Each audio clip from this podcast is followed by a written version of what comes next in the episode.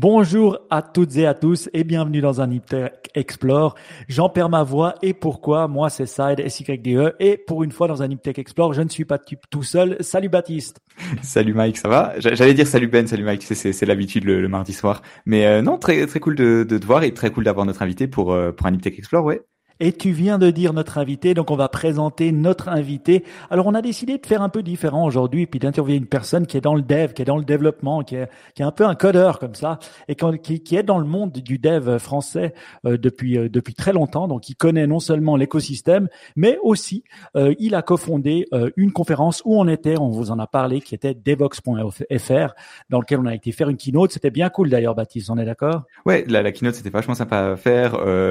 tu rencontres des gens, tu tu vois en vrai, tu sais, au lieu de parler euh, à ton ordi à juste deux personnes, tu, tu vois les gens, c'est assez cool. En plus, on parlait de nous, donc c'est toujours bien de parler de soi, tu sais, à la fin, c'est marrant.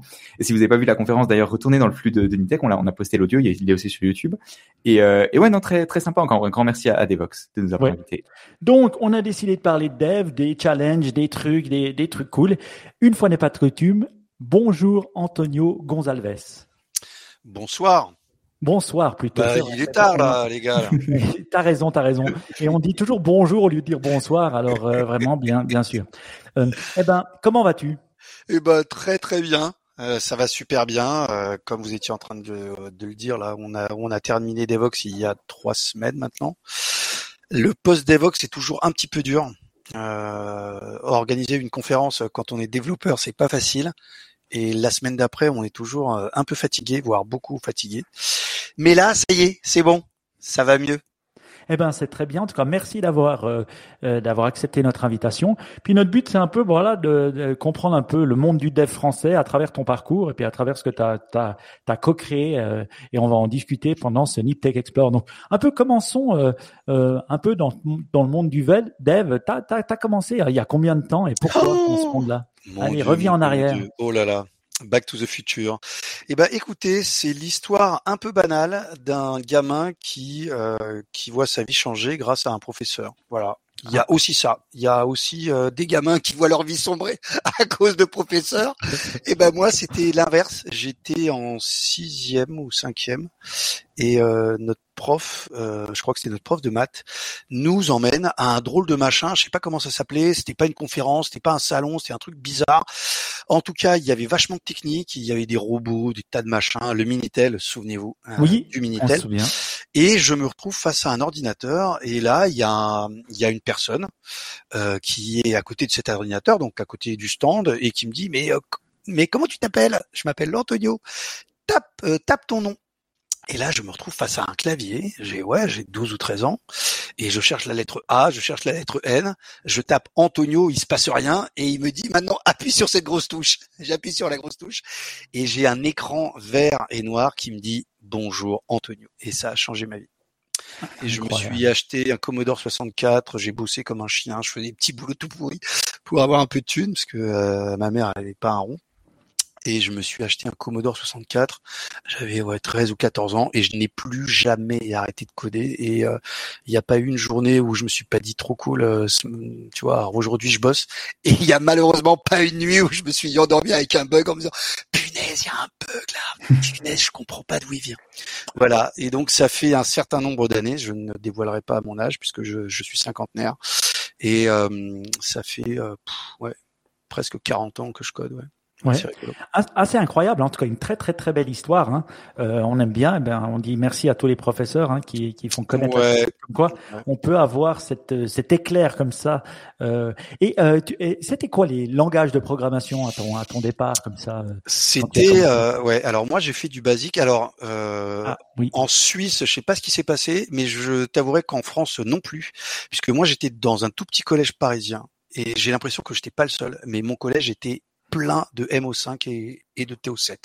Tu vois, aujourd'hui, euh, les écoles, elles ont rien, elles ont juste euh, euh, des, ordinateurs pour faire du Google et du Word. À l'époque, en sixième, en cinquième, on avait des MO5 et des TO7 et on faisait du basique, on faisait de l'assembleur. Enfin, tu vois, j'avais 13-14 ans et je fais du basique. Ma gamine aujourd'hui, elle, elle a 17 ans, elle fait du Google et du Word. C'est un peu flippant. C'est un peu flippant. Et du Facebook et du Instagram et du ouais, pardon. Ouais, ouais.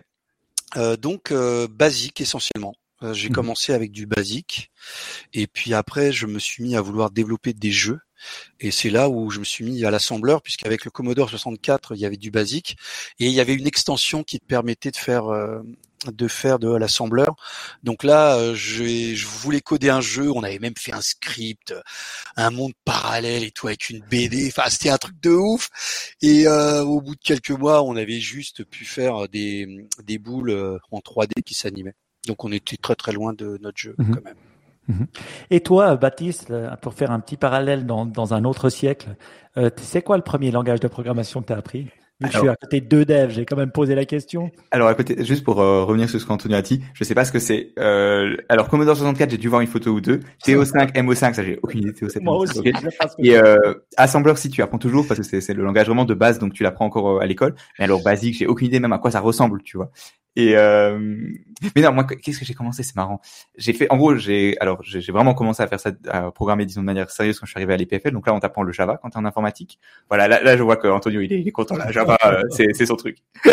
mais euh, donc voilà, ça c'est vraiment le truc que t'apprends en premier. Et sinon, avant, j'ai, je sais pas, j'ai, en, en fait, j'étais un peu motivé, donc j'ai j'ai un peu fait tu sais, les tutos sur internet qui t'apprennent, je sais pas, un peu tous les langages. Genre, j'étais motivé, je faisais ça pendant une semaine et puis après j'ai arrêté. Mais je suis jamais allé assez loin pour dire ouais, mon premier langage c'était ça. Tu vois, non, le, le premier truc sérieux c'était c'était le, le Java à l'EPFL. Moi, j'avais Mais c'est vraiment marrant parce que euh, tu vois là, toi, t'as appris avec des vidéos, des tutos et des machins. Mhm.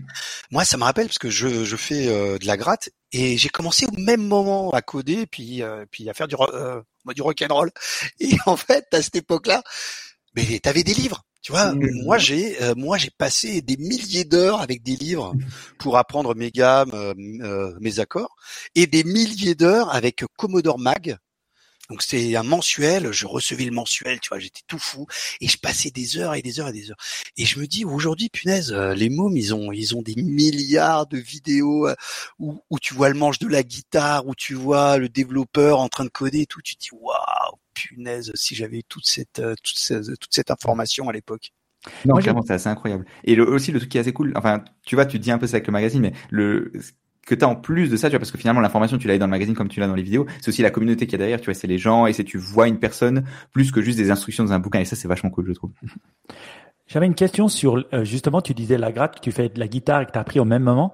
Quels sont les parallèles que tu peux faire entre le développement et euh, ben voilà l'apprentissage d'une de la guitare et- ou euh, les choses qui étaient complètement différentes? Est-ce que tu arrives à créer des parallèles? Oh là, bonne question. Euh, alors déjà à 19 ans, euh, j'ai eu la chance d'être mauvais guitariste parce que j'étais en train de me dire qu'est-ce que je ferais plus tard quand je serai grand parce que j'étais passionné de deux choses, musique et informatique. Coup de bol, coup de bol, je suis parti dans l'informatique. Euh, donc maintenant, je fais encore beaucoup de musique, mais juste en amateur. Euh, je sais pas, j'ai même pas envie de les corréler parce que euh, je déteste la musique électronique, je déteste la Ah. musique. euh, Tu vois, je j'arrive pas. Moi, je suis dans le monde du jazz, tout est acoustique, il n'y a pas de voix, c'est des instruments qui se laissent aller. Euh, j'ai même pas envie de mettre. Alors oui, si. Enfin, forcément, quand tu bosses tes gammes, euh, surtout la musique jazz où t'as plein plein de gammes, t'as plein d'accords, t'as plein de euh, tonalités, forcément c'est bourré de mathématiques. Et ça c'est assez facile. Euh, quand tu transposes euh, du do en la, bon bah tu sais que tu as une formule et, puis tu l'appliques quoi. Euh, un accord majeur, un accord mineur, un accord septième, un accord, voilà, tout ça c'est des mathématiques. Donc c'est à peu près le même. euh, c'est ouais, c'est peut-être le seul rapport que je me suis autorisé. Mais pour moi, la, la musique et l'informatique c'est vraiment des choses différentes et euh, et j'arrive pas à les mêler en fait. J'arrive pas bien à les mêler. C'est le côté gauche de ta de ta tête ou le côté droit. Je sais plus lequel est le créatif et l'autre qui est. Qui est... On va dire le devant et le derrière. On ne sait pas. Mais en tout cas, je trouve intéressant hein, le fait d'avoir des, ces deux euh, ces deux perceptions comme ça. Moi, j'avais une petite question un peu sur les années 90, 90, parce que bon voilà, on a vu un peu. Je pense que tu as vu la- l'avènement du, du, du, du web, euh, l'avènement du de l'HTML et tout ça. Comment toi, qui étais déjà dans le dev quand c'est arrivé, comment est-ce que tu l'as perçu? Comment tu t'es intégré euh, à ça, au browser finalement? J'ai quitté la France. Vraiment. Ouais. En fait, euh, en 98, euh, je faisais déjà du Java, mais ça perçait pas en France. Euh, je bossais pour une boîte qui louait des bagnoles et euh, on était encore en train de faire du Minitel en 98. Et je voyais la planète Terre qui faisait du web, c'était encore le début, tu vois. Et euh, je me suis dit punaise, mais c'est quand même pas possible. On me demande de faire du C, du C++. Il y avait un, langage tout pourri pour le minitel, je sais même plus ce que c'est. Euh, T'étais limité à tes 80 colonnes. Après, il y avait un minitel à 132 colonnes. Ouh, Et euh, et j'ai quitté la France. Euh, milieu 99, je suis parti. Je suis parti vivre à Londres, essentiellement pour ça. Alors déjà, j'avais fait mes études euh, en Grande-Bretagne, donc euh, j'avais quatre cinq potes. Euh, mais je me suis vraiment dit au retour, je suis arrivé en France et au bout de deux ans, je me dis mais c'est pas possible. Enfin, c'est c'est naze en fait. La France n'était pas du tout dans le dans mmh le web. tu vois, on, était à 36-15 machin, 36-15 bidule, alors que le reste de la planète commençait à en fait s'approprier le web. Et donc je suis parti je suis vraiment euh, parti pour aller bosser, pour vivre autre chose. Et pendant deux ans, je suis arrivé à Londres. Bah, tu penses bien que mon expérience euh, Minitel, tout le monde s'en fiche. euh, J'avais une expérience euh, Java, ce qui se vendait bien à l'époque parce que Java c'était quand même un langage assez nouveau. Java c'est 95 on est en 99 quoi tu vois donc donc c'était pas gagné il y avait encore Java c'est lent C++ bah, c'est mieux voilà donc moi j'ai vraiment découvert euh, le web au tout début, 99, mais le web pro, c'est-à-dire que une de mes premières missions, c'était bosser pour British Airways. Euh, donc je, euh, je, sais que ça va vous paraître totalement fou, mais en 99, British Airways était en train de faire son site de vente de billets en ligne. Et oui, parce qu'avant, il fallait se déplacer, il fallait se déplacer, aller dans les agences. tu vois, il fallait aller dans, dans des agences. Donc la France faisait 30, 36 15 Air France. Et puis euh, les Britanniques ils faisaient www.britishairways.co.uk. Ouais. Donc j'ai vraiment découvert euh, la la folie en fait. Euh, moi j'ai quitté Londres en 2002. J'ai vécu l'éclatement de la bulle aussi, mais j'ai vécu. Enfin, la France parlait du minitel et du bug de l'an 2000. La Grande-Bretagne parlait du web et le bug de l'an 2000 en fait un peu, mais pas tant que ça parce qu'on était tellement dans le web. Mais c'était fou. Euh, je, je, donne toujours la même anecdote. On est en 2000-2001 et euh, je bosse pour une boîte qui fait du gros soft Java, des gros middleware, des trucs qui coûtent une fortune. Moi, je suis facturé une blinde dans livre sterling. De toute façon, euh, la City, elle regorge d'argent, donc euh, tout va bien. Et euh, ma boîte m'envoie voir un client à la City, donc vraiment au centre. Et c'était une boîte qui s'appelait Mad About Mango. Je me souviens encore du nom de la boîte. Mad About Mango. Et leur business model, c'était quoi? C'était vendre des mangues en ligne. On, est en 2001. je suis facturé une fortune par jour. J'y reste quelques, euh, quelques semaines. Les mecs, c'est tous des beatniks avec du piercing, euh, machin. Ils vont tout déchirer. Euh, ils ont fait des levées de fonds. c'est la Et ils vont vendre des mangues et ils vont tout déchirer, quoi. Donc on est dans cette pleine ébullition. Bon, bien sûr, la bulle éclate. Mais moi, j'ai vécu le web à 200 km heure. Quoi. C'était un peu fou. C'était mhm. génialissime. Ça, c'est une belle expérience. Euh, euh, euh J'avais peut-être une question sur le mobile. Parce que là, on parle du web, on parle de cette évolution-là qui est arrivée. Puis la deuxième évolution qui est arrivée, c'est celle du mobile. Alors peut-être tu l'as pas encore prise. Hein, je sais pas. Alors j'y étais avant tout le monde. Ah, euh, en Grande-Bretagne, pareil, j'ai bossé pour une boîte qui s'appelle The AA. The AA, c'est Michelin. C'est un gros, gros machin. Et je bosse euh, pour une pour une boîte qui est en train de développer une application euh, mobile en WAP. Ah oui, en WAP, je me souviens, ce que j'avais sur WAP, Nokia 95. Tout à fait, en WAP pour the AA. Et imaginez, vous êtes sur un Nokia. Alors désolé si vous avez moins de 30 ans, vous savez, vous savez pas ce que c'est. Mais imaginez, vous êtes sur Nokia, vous lancez leur app euh, et vous dites, euh, je veux aller de Londres à Oxford en passant par la M25. Vous appuyez sur Entrée et là, il vous dit par où passer, où est-ce qu'il y a des bouchons, où est-ce qu'il n'y a pas de bouchons. Donc moi, j'ai développé Waze 20 ans avant. Quoi. 20 ans avant, ah ouais, en WAP. En WAP. Est-ce qu'il y a raison de dire que les Anglais étaient meilleurs? Parce que je me souviens de Vodafone et le WAP. Je ne sais pas pourquoi.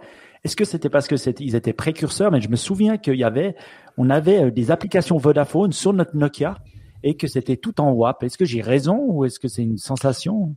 Euh, je sais pas, mais je reviens toujours. Et là, je te parle de la France. La France était scotchée sur son sur son minitel et la France a perdu euh, quelques années. Mhm. C'est clair qu'en 99, 2000, 2001, 2002, je pense que la France a pris un retard énormissime.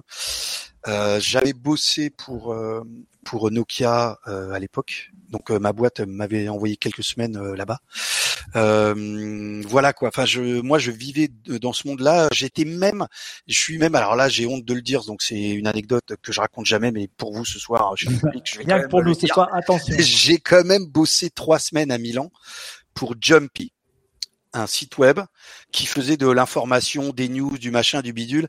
Euh, j'ai su après que ça appartenait à Silvio Berlusconi, Jumpy. Donc euh, euh, voilà, moi je suis à Londres, on m'envoie en Suède, on m'envoie en Italie, j'étais pas mal en, Allemagne et tout le monde fait du web et je reviens en France en 2002 et les mecs ils sont encore un peu scotchés sur le leur minitel, ils ont bien vu que c'était la fin mais ils avaient un retard monstrueux. Mhm. Euh, donc là, moi, j'arrive en France en 2002. J'ai une expérience Java, j'ai une expérience web, WAP, etc., etc. Quoi. Mais euh, donc le reste de la planète, je sais pas, mais la France avait clairement pris un mhm. sacré retard avec euh, ce Minitel, qui était une invention incroyable dans les années 80. Mais en 2000, il fallait le débrancher. Quoi. Ouais. J'avais une question sur le, euh, le, le mobile. Donc on sait souvent, moi, moi en tout cas, je, je, me souviens de quand la première fois que j'ai vu un MP3 player euh, d'Apple. De, hein, je, me, je, me, souviens, j'étais en Indonésie en voyage. Je me souviens dans le bateau même quand je l'ai vu, puis j'ai demandé au gars ce que c'était parce que je voyageais, j'avais pas vu. Et on se souvient assez quand on a vu le premier iPhone, qui était un peu épais comme ça, pas trop grand encore. Euh, est-ce que euh, tu te souviens quand tu as vu ça et est-ce que tu avais compris euh, qu'il serait dans toutes les poches déjà. Euh, est-ce que tu avais ce sentiment-là quand tu l'as vu pour la première fois? Ouais, ouais, c'était assez bluffant. Enfin, je, il y a des moments comme ça. Enfin, moi, je suis très technophile en plus, donc j'aime bien. Je suis à l'affût de tout ce qui est technologique, que ce soit des fusées, l'espace, les téléphones, machin. Et parfois, il y a des trucs qui passent et tu les vois passer, tu dis waouh, c'est rigolo. Et il y a des machins, tu sais que ça va bouleverser. Et euh, ouais, c'était assez bluffant. Alors moi, je suis arrivé sur le tard je crois que j'ai eu mon premier téléphone, euh, c'était en 2007 ou 2008, euh, ma gamine était déjà née et la crèche elle voulait me joindre et je dis ah, bah je vous appelle de chez moi. Donc moi je suis arrivé vachement sur le tard parce que ça s'appelait encore euh, téléphone portable et comme je téléphone jamais, je trouvais pas que c'était hyper utile parce qu'il n'y avait pas encore mille et une apps.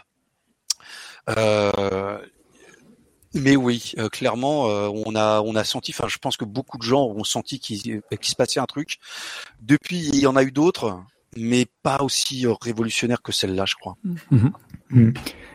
Et euh, peut-être pour un peu, euh, comment dire, prendre un peu, enfin revenir au, monde du dev. Tu vois, c'est intéressant parce que là, on parle finalement de de comment est-ce qu'on est passé du, du début, tu vois, du tout début de l'informatique, des vraiment des, des, vieux trucs, à à aujourd'hui, bah, le, le, mobile, l'internet. Tu vois, des, finalement, et à chaque fois, c'est un ordre de grandeur de plus de gens qui utilisent Internet, tu vois, ça, de la technologie. Tu vois, tu parles de, au début, tu as quelques passionnés qui utilisent leur ordi, ensuite tu as l'Internet et là, ça vient dans les maisons, et ensuite, enfin dans les maisons, les bureaux, et ensuite, ça vient vraiment tout dans les poches de tout le monde. C'est un peu ça le, truc. Et naturellement, bah du coup, tu as autant de gens. D'une part, euh, tu as le, tu as besoin d'avoir le code qui évolue avec ça, tu vois, parce que tu as des nouveaux besoins, je suppose, tu as des nouveaux, des, des nouvelles choses que tu crées, mais aussi tu as juste une beaucoup plus de codeurs. Tu vois, tu, tu, tu, as besoin de beaucoup, beaucoup plus de gens qui font ça. Et euh, je me demandais un peu comment est-ce que toi et euh, comment est-ce que le, le, le, en tant que personne, tu vois, tu vois ça. Comment est-ce que l'évolution elle se marque? Je suppose qu'il y a beaucoup plus de gens, mais qu'est-ce que ça a comme effet un peu sur le, monde du dev en, général, tu dirais? Bah, ça, tu vois, moi je fais partie des vieux de la vieille où si tu n'avais pas un diplôme d'ingénieur, tu pouvais pas, tu pouvais pas bosser. Euh, Aujourd'hui, tu vois, l'informatique initialement quand même, ça vient du monde de, du BTP. Euh, tu vois, quand on faisait, euh, alors déjà on faisait énormément de, d'algorithmie. Tu vois, à la fac on faisait beaucoup d'algorithmie, euh, de la complexité. Du BTP, pardon. Du BTP, le BTP, c'est les bâtiments et travaux publics. Ouais. C'est-à-dire que, tu vois, voilà, c'est qu'on est des ingénieurs, Mmh, on optimise euh, des machins. De l'autre côté, il y a des ingénieurs, ils font, ils font des cathédrales, tu vois, ils font Notre-Dame, ils font des ponts, ils font des viaducs. Nous, on fait du code qui est là pour rester au moins 1000 ans. Tu vois, c'est tester les spécifications. Euh, tu vois, tout le monde reste quatre ans, machin truc. Donc notre histoire, elle vient de là, c'est-à-dire que si t'as pas ton bac plus 5, tu n'es pas un ingénieur un vrai. Si t'as pas un projet de quatre ans qui a été euh, testé en long, en large, en travers, où tu as tout prévu, tu vois. Tu vas pas construire Notre-Dame et puis au bout de 80 ans dire ah on s'est gouré, en fait il faut la tourner dans l'autre sens. Ou tu vas pas construire un pont et dire ah mais en fait euh, non tu vois il est il est trop bas. Bah, notre métier c'était ça, c'est que euh, tout le monde était bac plus 5 euh, on développait euh, des projets sur deux ans ou trois ans. Les spécifications, ça faisait 558 pages. Euh, ton code, il était testé dans tous les sens. Euh, il y avait aucune exception. Tu vois, c'était pas pas possible. Le truc qui marchait, c'était sûr et certain. On est des ingénieurs, tu vois. Notre-Dame, bon, parfois elle brûle, et c'est triste, mais normalement elle brûle pas. Tu vois. Euh, et ben notre code, c'était ça. Et rapidement, rapidement, là, je pense qu'en dix ans, ça s'est accéléré où on a bien vu que d'une, on fait pas des cathédrales, c'est-à-dire que notre code, on sait pertinemment que dans dans cinq ans, il a disparu, il a quitté euh, la planète Terre. Euh, comme il va disparaître, bah on n'a pas de remords à faire des trucs un peu vite, à les rendre agiles, à créer une première version qui fait le minimum, et puis une autre version, puis une troisième version. Et si ça marche pas, de toute façon, on le jette et puis on fait un nouveau truc. Et euh, la complexité algorithmique, ouais, peut-être, mais que dans certains cas. C'est-à-dire que 95% de ton taf euh, peut être fait par des développeurs qui n'ont pas de bac plus 5, et il y a une infime partie euh, qui doit être fait par des parce qu'il y a de l'informatique dans des avions et tu veux quand même que le truc se passe bien. Euh, et ça, ça a radicalement changé. Quoi, j'ai pas la courbe euh, des demandeurs d'emploi à travers le monde, mais euh, les informaticiens aujourd'hui, c'est une pénurie. Il y a mmh. des reconversions à tout va, c'est qu'il y a mille et une écoles qui prennent des gens ou en échec scolaire, ou bien qui ont fait autre chose, ils ont fait un autre métier, ils reviennent, ils ont un bac plus 5 en quelque chose, ils font six mois en Python, etc., etc. Et on est à fond là-dedans. Enfin, euh, maintenant, on met de l'informatique dans des frigos, dans des toasters, euh, on en met partout, dans la moindre application. La moindre application, faut que ce soit en Android, en iPhone, en machin vidéo. Forcément, il y en a partout. Il y en a partout. Il y a des trucs il faut faire un peu gaffe, il y a de la sécurité, il y a de la vie en jeu, il y a de la santé, oui, d'accord. Mais ça reste une minorité. Aujourd'hui, le gros du gros, euh, c'est du consommable. Le code est venu une commodité. Je pense qu'aujourd'hui, euh, on se pose plus trop de questions sur euh, mais notre euh, notre électricité, elle vient comment, tu vois Est-ce que les électrons ils passent par un fil? Enfin, on, on s'en fiche en fait. On prend une prise électrique, on branche et ça marche bah on prend notre téléphone, euh, hop, on appuie et ça marche quoi. C'est devenu une commodité. Euh, donc il faut énormément de gens pour passer des câbles électriques et ils vont se poser pas de questions, tu vois. Les câbles électriques mhm. marchent, bah, il faut énormément de gens pour euh, pour taper du code à des niveaux de compétences différents. Donc ça c'est vraiment un changement que j'ai vu. en milieu de carrière, quoi, où, où lorsque j'ai commencé, c'était bac plus 5 ou rien. Aujourd'hui, mais tout le monde s'en fiche. Moi, j'ai une question sur le machine learning. Ça va peut-être plaire à Baptiste, lui qui aime bien ça. Alors, les gens l'appellent AI pour faire peur, machine learning pour ceux qui le font. Euh, tu situes où euh, dans ton dans, dans, dans, dans le monde informatique le machine learning? Est-ce qu'on euh, ceux qui le font maintenant? Alors moi, c'est quelque chose que techniquement je connais absolument pas. Euh, en plus, je bosse pour euh, Microsoft, donc je pourrais, je pourrais facilement accéder à notre, à notre AI euh, en mode illimité et faire joujou avec. C'est quelque chose qui m'intéresse peu techniquement parlant. Euh, ça m'intéresse énormément philosophiquement parlant. Mmh. ça, ça m'intéresse énormément parce que parce que c'est vrai que pareil l'histoire de l'intelligence artificielle que je connais très très peu, hein, mais je, je me souviens qu'à la fac on parlait de cerveau encore. Tu vois, on en était sur ce délire où on, euh, va modéliser le cerveau. Et je pense que jusque dans, les années 80-90, l'intelligence artificielle, c'est on va modéliser un cerveau. Et puis après, bah, ils ont bien vu que c'était hyper complexe en fait, et ils se sont basés sur d'autres choses. Il y a eu, euh, je, me souviens avoir vu un cours sur euh, les fourmis et les abeilles. Donc on était plus parti sur des petites choses qui font pas grand chose, mais qui interagissent entre elles. Donc euh, l'histoire de euh, l'histoire de l'intelligence artificielle a pas mal évolué. Euh, je pense qu'aujourd'hui le terme, il y a encore beaucoup de gens qui, se disent une intelligence artificielle, c'est un machin qui est né tout seul, qui va se développer tout seul et qui va faire des trucs incroyables qu'on ne contrôlera plus. Alors que non, c'est juste du machine learning. C'est des machines qui apprennent et euh, j'expliquais ça à ma fille en plus il y a, il y a quelques mois, c'est que entre quelqu'un qui sait et quelqu'un qui sait pas, euh, il y a eu un apprentissage.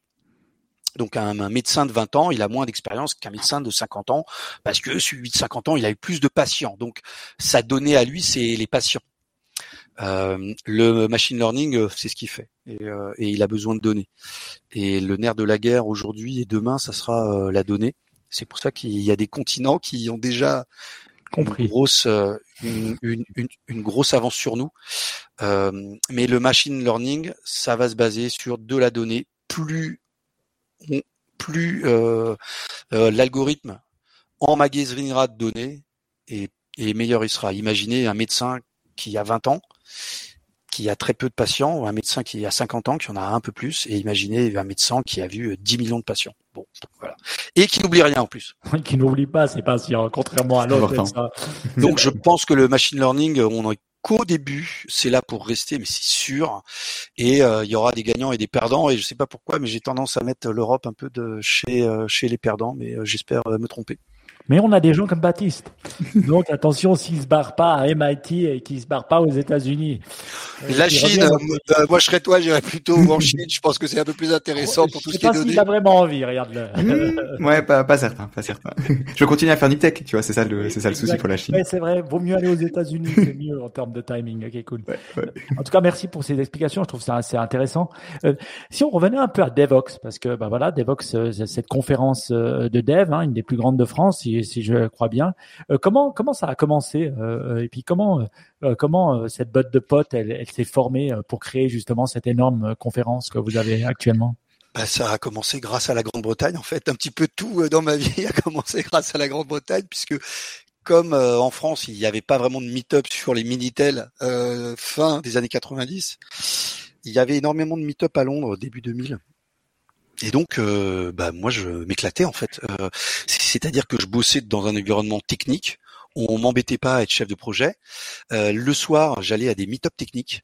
J'entendais des gens parler de Java, de web, de WAP, de machin. Après le boulot, on allait au pub et je me suis dit mais punaise, c'est trop cool en fait. Il y a des gens qui aiment leur métier, qui tapent du code la journée et le soir se retrouvent entre eux pour pour parler de code et j'ai fait ça pendant deux ans. Puis bah, au bout de deux ans, je suis rentré en France. J'ai vu qu'il y avait le Minitel. j'ai vu qu'il n'y avait pas de Meetup. et euh, au bout de quelques années, à force de broyer du noir, je me suis dit mais pourquoi ça marche partout? Parce qu'il y avait déjà des Meetup en Belgique, euh, pas très loin de nous, ou en Allemagne aussi, énormément. Bref, pourquoi pas en France? Et j'ai lancé le Paris Java User Group. C'était le premier en France. Maintenant, des Java User Group, il y en a une vingtaine à Nantes, Lyon, Marseille. Et j'ai créé le premier Paris Java User Group à Paris en 2008. Et euh, bah, c'est là que j'ai, rencontré euh, les gens comme moi, c'est-à-dire euh, qui tapaient du code le jour et qui aimaient en parler le soir. Et puis ça a grossi, grossi, grossi, grossi. et au bout de trois ans, on festoyait notre anniversaire dans un amphithéâtre de 500 personnes. Ah ouais, quand même. Et comme on commençait à connaître des gens, bien sûr à Paris, mais en province, les boîtes aussi, euh, on avait plein de sponsors déjà, donc on avait des petites boîtes parisiennes qui venaient chez nous, euh, on allait chez eux, donc on commençait à connaître du gens, euh, des gens. on a organisé une une soirée un peu sous-marin où on avait cette idée de faire une conférence, une grosse conférence, et pour tâter le terrain, j'ai invité tous les sponsors donc au bout de trois ans de Paris Java User Group, j'avais un peu, euh, tu vois, le business driven quoi. Hein. Pas business en tant euh, en tant que pognon, mais vraiment comment faire une grosse conférence. Et euh, bah, je suis allé voir mes utilisateurs. J'ai invité mes sponsors au resto. on avait loué le restaurant, où on était une soixantaine de personnes, et j'ai fait un petit speech en disant merci de nous suivre depuis trois ans. si on fait plus gros, est-ce que vous nous suivez? Et euh, ils ont tous dit oui. Et, euh, et on a fait la première, euh, le premier Devox en 2012, et on a rempli le Marriott. on faisait ça déjà, pardon, au Marriott à l'hôtel, le Marriott à Paris, et on l'a rempli. On était 1500 personnes durant ah trois jours. Donc pendant trois jours, 1500 personnes. C'était le premier Devox parce que euh, j'avais fait euh, grossir le Paris Java User Group, parce qu'on était entouré, on était une grosse bande de potes au sens très très large, et les sponsors suivaient, etc., etc. Et aujourd'hui, on en est à notre euh, dixième anniversaire, puisque vous êtes venu à notre mhm. dixième anniversaire de Devox. On n'est plus au Marriott, on est au Palais des Congrès. Donc pour celles et ceux qui connaissent pas, c'est à Paris, c'est un truc énorme. Ouais, c'est on gros. loue le deuxième étage et on est avait on avait 3200 personnes cette année. Énorme. Bravo en trois jours. Hmm. C'est vrai que c'est assez hallucinant. Et ben, on en parlait avec Baptiste et Ben hein, quand on est venu euh, vous voir et tout. On, on sentait une espèce d'énergie. euh, ouais, on, on dit toujours le dev, il est un peu entre lui, un peu nar- euh, sarcastique comme ça, envoyer des trucs euh, sur Reddit, on imagine, poster des trucs méchants. Et puis euh, c'est peut-être ça. hein, moi, je suis pas dev, alors je, je suis- je suis trop méchant là.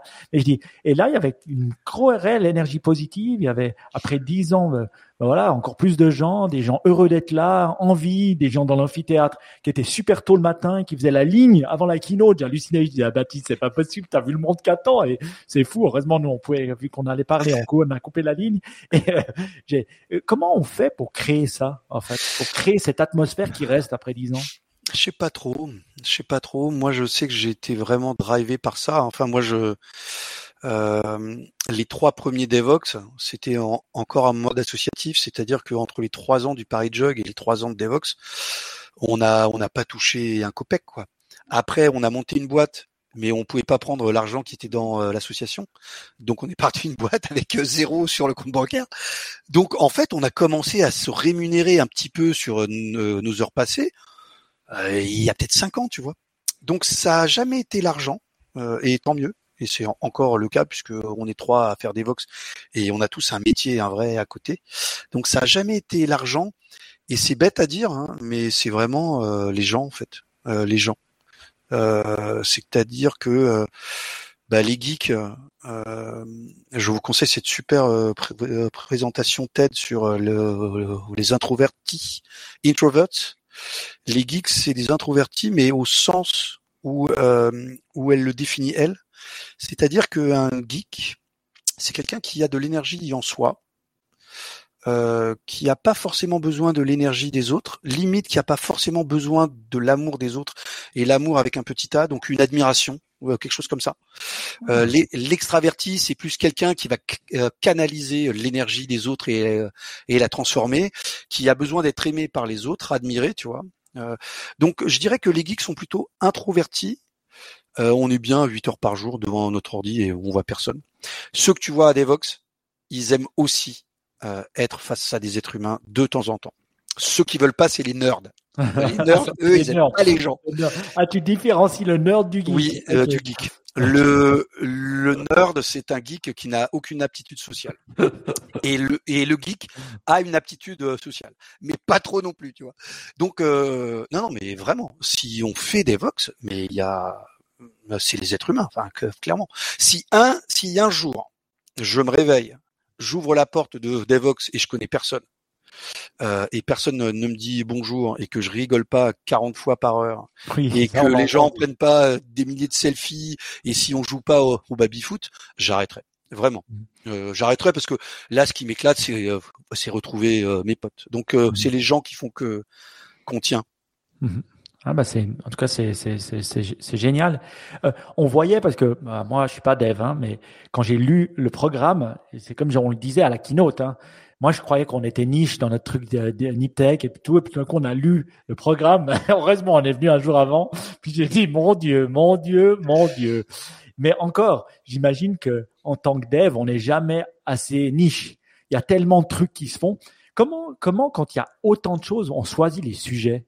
Et puis pour rester, euh, comme on dit en anglais, relevant pour euh, pour son public, tout en n'étant pas trop niche non plus. Comment on fait pour euh, pour et puis que ça dure trois jours quand même, c'est assez intense, huit heures par jour avec autant de conférences. Oui, je, c'est vrai qu'on a un métier euh, qui est passionnant par sa diversité et par sa vitesse, et qui est aussi fatigant par sa diversité et par sa vitesse. Donc, où tu fatigues, où ça te passionne. Moi, le mouvement, euh, ça me passionne. C'est comme je dis toujours, quand, il y a plus de mouvement, quand ça bouge plus, bah c'est terminé. Donc c'est pas cool. Euh, donc il faut apprécier le mouvement et le changement quand tu es dans ce métier. Euh, il faut juste faire gaffe à pas à pas rentrer en burn-out, à pas te fatiguer. J'ai vu passer un tweet pas plus tard que aujourd'hui qui m'a vachement fait rire. C'est une développeuse qui tweetait si ça te dérange de toutes les deux heures de passer pour un idiot, eh ben il faut pas faire de développeur. Et c'est vrai que tu toujours face à un truc qui marche pas, tu dis mais punaise, mais ça marche pas, mais je suis trop nul, non mais c'est quoi ce machin? Et puis au bout de deux heures tu dis eh mais voilà, mais ça marche, mais comment je suis bon? Ouais. Et puis deux heures après, mais punaise, mais c'est pas possible. Et c'est un peu ça notre métier, c'est qu'on est bon à rien, euh, tu vois, on est expert en plus rien. Enfin je, moi une époque j'étais expert en des petits trucs. Maintenant c'est tellement vaste que je suis expert en rien du tout. Tu mhm. vois et ça me pose pas de soucis. C'est-à-dire que c'est là où justement, euh, je pense que ça peut mal se passer ou pas. Le mouvement est inhérent à, notre métier, ça c'est clair. J'ai rien contre les boulangers que j'admire parce que faire autant de pain à travers le monde avec de l'eau, de la farine et du sel, je trouve que c'est hyper balèze. Il y a des mecs, euh, ils font quand même meilleur ouvrier de France. Ils ont la meilleure baguette de France, tu vois, avec euh, de l'eau, de la farine et du sel. Mais en gros, leur métier va bouger vachement moins que le nôtre et, ils vont faire des super baguettes. Nous non. Euh, le mouvement est inhérent à notre euh, à notre métier. Mmh. Et là vraiment tu peux le vivre de deux de deux manières. Euh, et malheureusement j'ai côtoyé des gens qui l'ont mal vécu. Moi je pense qu'à un moment aussi parce que t'es dans ta niche, t'es hyper expert et puis comme ça va dans tous les sens, bah il faut que tu butines un peu à droite à gauche et tu commences à plus être expert dans ton expertise. Mmh. Tu vois, aujourd'hui, j'ai 50 piges, je ne suis expert en rien du tout et ça me pose aucun souci. Mhm. Mais euh, voilà. Et tu, tu donnerais quoi comme conseil justement à quelqu'un qui, qui commence dans le dev? Alors je vais pas dire Baptiste hein, parce que c'est déjà plus hein, ça, ça commence à devenir un Jedi. L'épée est, déjà presque bleue. Et je dis, euh, tu dirais quoi euh, à quelqu'un qui commence? Comment comment s'y prendre justement? Que, que faire? Est-ce que il doit continuer à se spécialiser et puis prendre un langage, le savoir pour après faire les mouvements vers le haut? C'est c'est quoi le selon euh, toi le parcours? Je sais pas trop parce que tu vois un petit peu de tout. Euh, moi, je pense que se spécialiser au début, c'est bien parce que tu es plus confiant peut-être parce que quand tu arrives dans le monde du travail, que tu es jeune, tu as peut-être, surtout si tu es en reconversion, peut-être que c'est compliqué. Euh, tu vois, parce que c'est quand même un peu frustrant. Enfin, moi, j'ai commencé à développer, euh, il y avait des outils, mais enfin, tu vois, euh, il y en avait peut-être une vingtaine, quoi. Aujourd'hui, à peine tu commences, tu as une centaine d'outils qu'il faut que tu t'appropries. Il y a des milliers de concepts. Je trouve que c'est super compliqué. C'est vraiment euh, les jeunes devs là qui arrivent. Je pense que c'est compliqué pour elles et pour eux euh, parce que c'est vraiment vaste. J'ai l'impression, mais je peux me tromper, que partir avec une petite spécialité ou, ou du moins restreindre un peu le périmètre, ça peut toi te sentir en confiance, où tu arriveras sur une mission où justement ils utilisent le, euh, langage où tu es fort et la plateforme où tu es fort. Donc tu vas tu vas te sentir à l'aise peut-être et petit à petit euh, bah, perdre certaines habitudes, te challenger, te mettre en difficulté et puis aller ailleurs. Mais en même temps, tu as aussi euh, des jeunes qui arrivent sur le marché et qui ont butiné un petit peu tout, je serais tenté de reprendre cette phrase euh, mieux vaut une tête bien faite qu'une tête bien pleine. Et euh, moi, il m'est arrivé euh, de, tu vois, de, de, faire passer des tas d'entretiens et et c'est pas la réponse à l'algorithme Tartampion qui m'intéresse, c'est plus est-ce que tu aimes? Est-ce que tu aimes ce que tu fais? Est-ce que tu aimes apprendre? Ou est-ce que tu vas chercher de l'information? Est-ce que tu aimes partager? C'est plus ça en fait. Si quelqu'un a une tête bien faite, si quelqu'un rentre dans ce métier qui n'aime pas le changement, qui n'aime pas euh, la vitesse, ça marchera pas. Et si la personne ne connaît absolument pas ton framework X, Y, Z, mais qu'elle aime apprendre, il faut venir. Il faut venir. Mmh. C'est 30 euh, ans euh, d'éclate, 40. C'est beau. Ou alors, comme moi, hein, tu euh, fais des cours de Java quand tu es à, l'université. Alors j'étais un des rares, hein. j'étais en HEC à Lausanne, et puis euh, j'étais un des rares à avoir osé aller à l'EPFL, hein, où Baptiste a été, pour faire des cours de Java. Et euh, ça me traumatisait. J'en rêvais la nuit, comme toi, comme tu expliquais le code. Mais ça, au lieu, au lieu de me faire plaisir, ça me traumatisait. Encore aujourd'hui, je, je, me, je, me, souviens des rêves. En fait, je faisais une boucle. Je me souviens, j'en parlais à Baptiste quand on était à Paris, c'était pour faire le métro parisien et puis d'aller à un point A à un point B, le truc hyper simple. Mais j'arrivais pas. J'avais des boucles en moi et, et, je me souviens encore de cette terreur la nuit que j'avais. Et puis j'ai su, j'ai dit, écoute, je vais passer Java. Euh, j'ai pas fait Java 2 et j'ai je dis le développement c'est pas pour moi. je le comprends mais c'est pas pour moi. Mais ça c'est vraiment une une des petites jouissances de notre métier, c'est que tu es face à un puzzle, tu es face à un casse-tête chinois, tu t'endors, tu dis punaise mais c'est pas possible, le casse-tête chinois là. Et quand tu te réveilles le, le, lendemain, déjà, tu penses plus pareil. Tu dis attends, attends, attends, attends, mais j'ai pas fait ça au fait. Et quand t'arrives et que tu le fais et que ça marche, mais punaise, ah non mais c'est hyper jouissif. Non mais c'est vrai. Et puis j'aime bien ces petites victoires comme tu disais. Je pense ouais. Baptiste, t'as les mêmes trucs où t'as ces mini victoires dans la journée. Et moi qui viens un peu aussi du monde de la vente, on a aussi ces mini victoires. Tu sais, c'est non, non, non. Tout d'un coup, juste ce petit oui d'un truc, il y a un truc qui bouge, qui qui nous donne des mini victoires, qui fait qui fait plaisir. Et, et, j'arrivais à, à, me, à, me, représenter ça. Puis c'est ça qui fait qu'on aime après son son métier. C'est cool. Baptiste, ça t'inspire? Est-ce que euh... tu, toi qui, a, qui, a, qui commence à aiguiser ton, ton, ton épée, euh, tu veux être généraliste ou plutôt un spécialiste?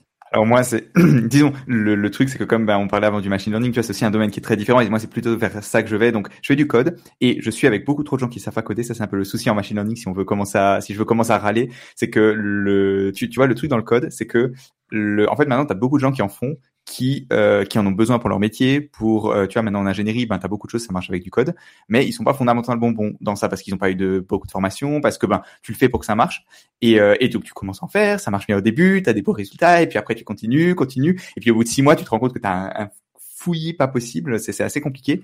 Et, euh, et ça, c'est aussi, enfin, c'est quelque chose qu'on voit beaucoup dans le machine learning. Donc clairement, moi, j'ai un peu de la chance d'avoir un peu plus de background. Mais, euh, mais ouais. Et du coup, pour revenir, moi, je fais pas spécialement vers vers le dev. Mais oui, le, le, le dev quand j'en faisais, quand j'en fais, c'est t'as les petites victoires. Tu as, as un bug et tu sais pas où il est et tu remontes le truc. Tu vois, tu tu testes A, B, machin et tu regardes et tu es là, ah c'est là et tu trucs et là t'as le le eureka. C'est assez, non, c'est clairement c'est assez jouissif. Et c'est ça qui est cool. Enfin, c'est vraiment, je pense que le Anthony le dit très bien. C'est vraiment ça qui est sympa de de d'avoir ton puzzle, le résoudre. Ouais, clairement. C'est beau.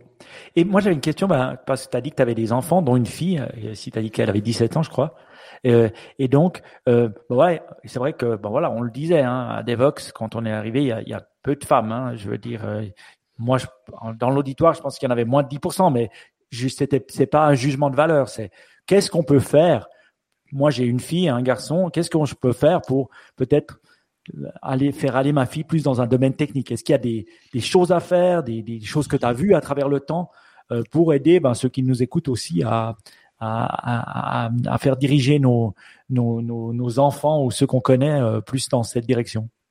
Bon alors déjà faites pas comme moi puisque ma fille c'est un peu un échec.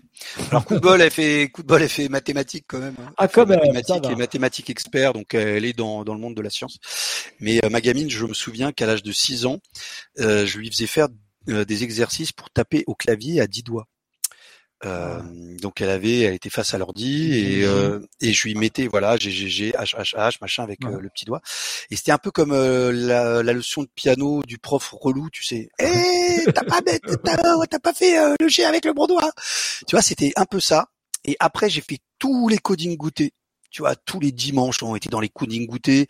Il y a Devox for Kids aussi. Hein. Il y a pas mal de Devox for Kids à travers le monde. Bon, le Covid a mis ça un peu en pause. J'ai tout fait avec ma gamine. Euh, échec total.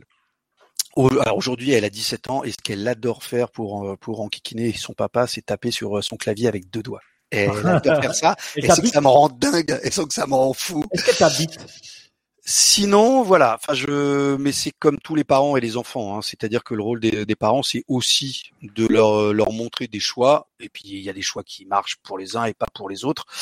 Euh, je vous conseille euh, Sébastien Blanc qui a fait euh, des conférences avec sa fille. Hein. Vous trouverez il y a trois ans, il a fait une super conférence avec sa fille de 12 ans à Devox. Donc euh, la gamine, elle est à Devox, elle s'éclate, elle tape du code avec son père et, et, tous les papas avaient une petite larme à l'œil en disant oh, mais j'aimerais bien faire ça avec ma fille. donc à Devox, on fait pas de statistiques. Je ne sais absolument pas te Mhm. dire le nombre de femmes. Je ne sais absolument pas te dire l'évolution du des femmes dans Devox. Mon œil montre qu'il y en a beaucoup plus qu'avant. Ok. Euh, mais on s'interdit de faire euh, des statistiques euh, là-dessus. Euh, déjà, on n'a pas le genre, tu vois, homme, femme, machin, bidule. Euh, donc, euh, on n'a jamais fait de statistiques euh, là-dessus. Il y a clairement beaucoup plus de femmes qu'avant. Euh, donc, euh, si tu as trouvé qu'il y en avait que 10%, t'imagines avant. C'est une longue histoire, tu vois. À l'époque du Paris Java User Group, lorsque j'ai créé ça en 2008, et je me souviens encore euh, à l'inauguration, il y avait une femme. Et je pense que pendant un an au Paris Java User Group, il y avait une femme, vraiment. Et puis après, il y a quelques femmes qui sont arrivées. Elles ont commencé à se retrouver une heure avant le Paris Jog. Donc c'était pas mal parce qu'elles se retrouvaient entre elles. Elles nous ont dit qu'elles étaient intimidées en fait parce que comme chaque mois où on prenait des tas de photos euh, et les speakers, etc., etc. Bah, il y avait toujours euh, des photos d'hommes en fait. Euh, donc elles étaient intimidées, elles n'osaient pas trop venir, donc elles se sont retrouvées une heure avant entre elles pour pour prendre euh, les petites jeunes, tu vois, euh, qui connaissaient pas le Paris Jog et euh, qui avaient peut-être un petit peu une appréhension. Euh, et leur groupe a commencé à grossir, grossir, grossir.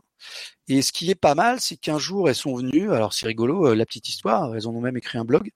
Mais euh, elles m'ont dit, Antonio, euh, est-ce que tu connais les duchesses? Donc les duchesses, le, le symbole de Java, c'est un duke, un petit bonhomme qui s'appelle Duke. Et euh, le duke au féminin s'appelle les duchesses, la duchesse. Et donc il y a un groupe en Hollande qui a été créé, les duchesses, euh, les groupes de, développeuses femmes. Et les duchesses ont commencé à aller euh, un peu partout à travers la planète Terre. Et ce groupe de femmes qui se retrouvait avant le Paris Jug est venu me voir en disant Antonio, euh, on aimerait créer les, les duchesses. Qu'est-ce que tu en penses? Est-ce qu'on peut utiliser euh, le Paris Jug, etc., etc. Et donc elles sont venues à la maison, euh, on a passé une soirée à brainstormer et elles ont créé Duchesse France. Duchesse France, ça a plus de 10 ans aujourd'hui. Euh, ça a grossi, grossi, grossi. Euh, elles font des trucs, euh, euh, elles font des meet-up uniquement entre elles. Elles, elles font vachement de mentoring entre elles aussi, c'est-à-dire qu'elles vont prendre euh, des, des débutantes euh, femmes, elles vont les faire monter en puissance euh, en dev, mais aussi euh, en fait apprendre à parler en conférence. Et aujourd'hui, enfin, je, voilà, j'ai pas les statistiques, hein, mais le premier Devox, je pense qu'il y avait une poignée de femmes qui venaient parler. Aujourd'hui, on a énormément de, Mhm. de femmes qui viennent parler. Alors, euh, c'est pas 50%, il faut pas se, il faut pas se leurrer, hein. mais on a énormément plus de femmes qui viennent parler et euh, et leur feedback, c'est vraiment cette idée de rôle modèle, c'est-à-dire Mmh. que si tu vois des femmes à des conférences, si tu vois des femmes en train de parler à des conférences face à un public essentiellement d'hommes, eh ben euh, les autres femmes elles vont se dire tiens bah oui euh, c'est facile, euh, pourquoi pas moi? Euh, voilà donc euh, on a mis en place Devox for Kids et ce qui est rigolo c'est qu'avec Devox for Kids ça prend les gamins euh, à partir de 4 ans et là c'est du 50-50. Tu vois, voilà, euh, les petits garçons et les petites filles, euh, ils tapent du code, ils font de l'HTML, ils font des machins. Et la vie fait que, euh, et ben, à Devox, c'est plus 50-50. Donc, il y a des tas de choses à faire dans ce chemin-là. Euh, nous, on fait Devox for Kids pour pousser euh, le- les petits garçons et les petites filles, hein, mais comme c'est du 50-50, euh, les filles. Et euh, on espère que Devox euh, et toutes les conférences IT et la science en général sera un peu plus mixte.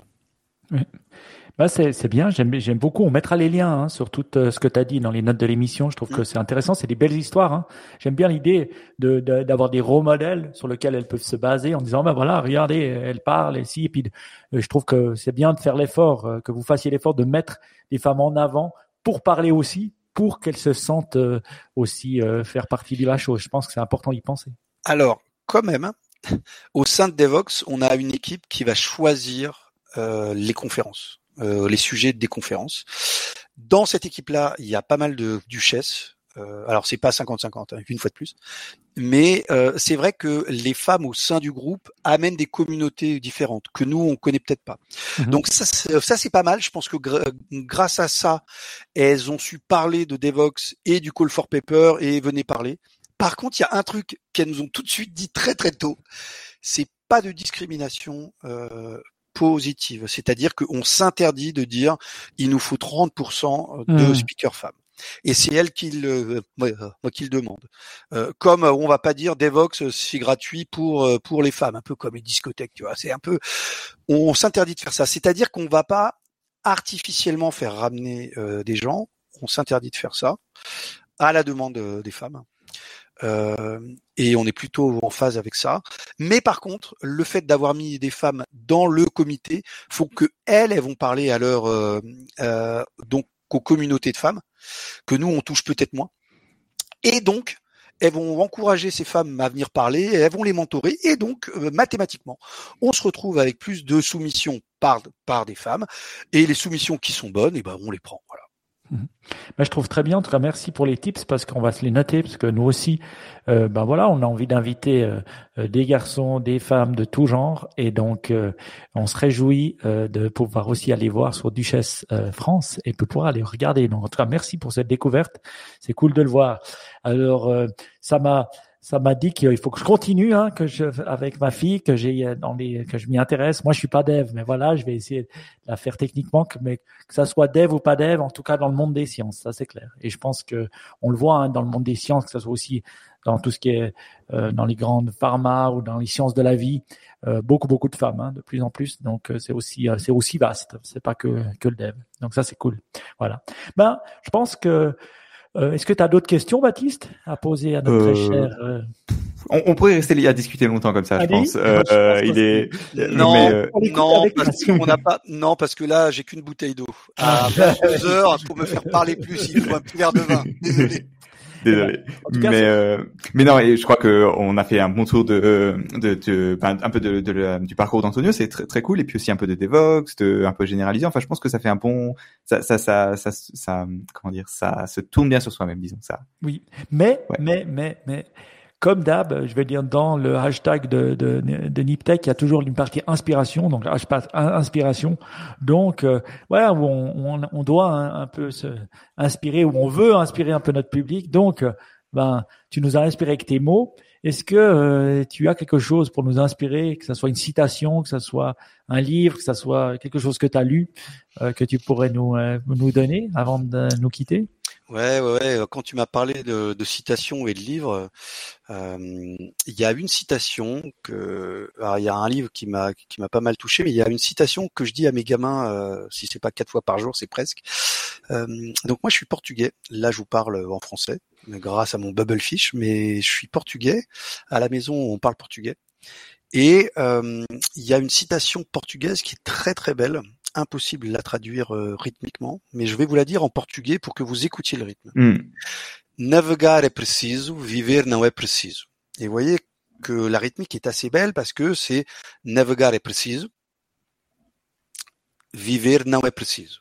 Et vous voyez, ça se termine par preciso. Il y a une négation, navegar é preciso. Euh, euh, pardon, une affirmation, navegar é preciso, et une négation, viver não é preciso. Mais vous voyez, euh, la rythmique est très très belle. Et c'est cette rythmique euh, qu'on peut pas faire en en français. Donc ça perd, ça perd de sa punchline lorsqu'on le traduit, parce que lorsqu'on le traduit en, en français, c'est super fadasse. ça veut dire, il est nécessaire de naviguer, il n'est pas nécessaire de vivre. Et euh, alors c'est c'est le Portugal, euh, c'est les navigateurs, euh, les mecs qui prennent mm-hmm. leur bateau, ils vont en Timor-Leste, en Angola, au Brésil, bref. Et euh, en fait, ça veut juste dire que il est nécessaire de naviguer, il est nécessaire de vivre pleinement en fait. Mm-hmm. Mais par contre, il n'est pas nécessaire de vivre, ou plutôt, il n'est pas nécessaire de survivre. Mm-hmm. Donc, je veux c'est pas pour mettre de la pression à mes mots en leur disant euh, si vous n'êtes pas bac plus plus et président de la République, vous êtes des nuls. Mais euh, il est nécessaire de naviguer. Et je fais le pendant avec un livre qui euh, qui est arrivé à une période un peu particulière de ma vie puisque après la Grande-Bretagne, je vous dis j'ai quitté Londres et je suis revenu à Paris. Ouais, mais je suis passé par l'Amérique du Sud. Donc pendant huit mois, j'ai pris un sac à dos et je suis parti tout seul. Euh, par Mons et par Vosges, je tournais à droite, je tournais à gauche, je m'arrêtais dans, dans un pays. Et pendant ces huit mois où euh, on est en 2002, donc il n'y a pas d'internet, euh, je dialogue très très peu avec ma famille. J'envoie des cartes avec des timbres du fin fond du Venezuela, de l'Uruguay, du Paraguay. j'ai fait une boucle et pendant ce périple-là, j'ai énormément lu, dont le, le célèbre alchimiste de Paulo Ah, Coelho, oui, oui. en portugais aussi. Euh, et c'est assez beau parce que c'était un peu ce que je vivais à ce moment-là, c'est-à-dire que je suis parti très très loin, très très seul. Euh, il m'est arrivé des tas de trucs. Et puis en fait, euh, quand on rentre et qu'on voit qu'on est bien à la maison, ça vaut tout l'or du monde en fait. Donc il est nécessaire de naviguer et vous pouvez le faire aussi de chez vous. Et si vous arrivez à cet équilibre, eh ben chouette. Moi je crois que je viens à peine d'y arriver. Hmm, Très joli, très joli. On mettra, en tout cas, c'est une très belle chose. J'adore ce livre. C'est vrai que ça fait longtemps que je l'ai pas lu, euh, l'alchimisme, et peut-être je devrais le relire euh, suite à la discussion. Et j'aime bien. Et tu sais, souvent on trouve des citations en, en, anglais. Et Ben doit toujours les traduire en français. Et c'est vrai que le sens, il est très très dur dans les langues. Euh, souvent en anglais ça sonne bien, puis après en français ça sonne beaucoup moins bien, et puis il faut expliquer. Mais en tout cas c'est une belle. euh, il faut, il est nécessaire de naviguer, naviguer, dire on navigue, on va pas tout droit. Hein. On est obligé Ouais. d'aller à gauche, à droite, surtout si on a une voile. On Ouais. est là qu'une fois, profitons-en. Après ça s'arrête. Exactement. Et c'est des très belles paroles. Donc merci pour cette inspiration. Et voilà, pour terminer, si les gens veulent en savoir un peu plus sur toi, euh, et où est-ce qu'ils peuvent aller euh, pour Oh, mieux te connaître? Moi, je suis surtout sur Twitter, à, à Goncal. Oui. Et j'ai pas de Facebook, j'ai pas de TikTok, euh, j'ai rien de tout ça. J'ai un blog que j'essaye un peu de mettre à mettre à jour. Et puis euh, je fais pas mal de conférences, donc euh, vous me verrez sur euh, YouTube, vous des choses comme ça. Voilà, c'est toujours très très technique. Ce soir, euh, merci, euh, grâce à vous, euh, j'ai pu parler de un peu d'autre chose que de Java et, et de null pointer d'exception. Mais euh, j'ai un profil assez tech et mes Mhm. tweets sont assez techniques. Non, vous ne me verrez pas euh, tweeter sur euh, euh, la politique ou, ou chloroquine. Ou Elon Musk. Ou Elon Ou Musk. Elon Musk. Parce que Et bon. tu as, tu as un podcast aussi, c'est intéressant de le dire. Ah oui, c'est vrai, as oui, c'est vrai, c'est vrai, c'est vrai. En podcasteur, euh, normalement, oui, tu dois en- parler dans les podcasts. C'est là que tu crées de l'audience, tu sais. Mais c'est vrai, oui, oui, oui. Et on en est à notre 13e anniversaire. Wow. Les, les cascodeurs, c'est un bimensuel, tous les, tous tous les 15 jours. Et on fait euh, une news, une interview, une news, une interview. Et pareil, c'est une bande de potes. Alors là, pour le coup, on se fait zéro argent pointé. Ici, on est encore ensemble. C'est parce qu'on s'éclate. Alors, ça me permet aussi de, de faire un peu de veille technique, euh, puisqu'il faut lire des tas d'articles, résumer des tas d'articles. Mais ce petit moment, un peu comme vous, je pense, où on se met à 3-4 autour de la webcam, et ben, c'est que du bonheur. C'est beau. En tout cas, bah voilà, on, pourra, on mettra tout ça dans les notes de l'émission. Je pense que bah voilà, on mettra ton ton ton Twitter, ton ton euh, ton site web, les castcodeurs également. Et donc, euh, je voulais te remercier parce que je pense Merci que tu es une bonne personne. Et je dois dire, euh, ce n'est pas que des mots parce que je t'ai regardé vivre pendant euh, la- une partie de la, de la conférence et voilà, tu avais vraiment l'envie, tu rigolais beaucoup, même pendant notre conférence qui faisait, nous faisait plaisir parce que ça détendait l'atmosphère. Et deux, je Mm. t'ai aussi parler avec les gens et puis à avoir une réelle un réel intérêt pour eux et vraiment prendre le temps alors que tu es en conférence et puis normalement tu pourrais être sollicité partout. Et ça, j'ai trouvé vraiment incroyable et je dois te dire euh, bravo.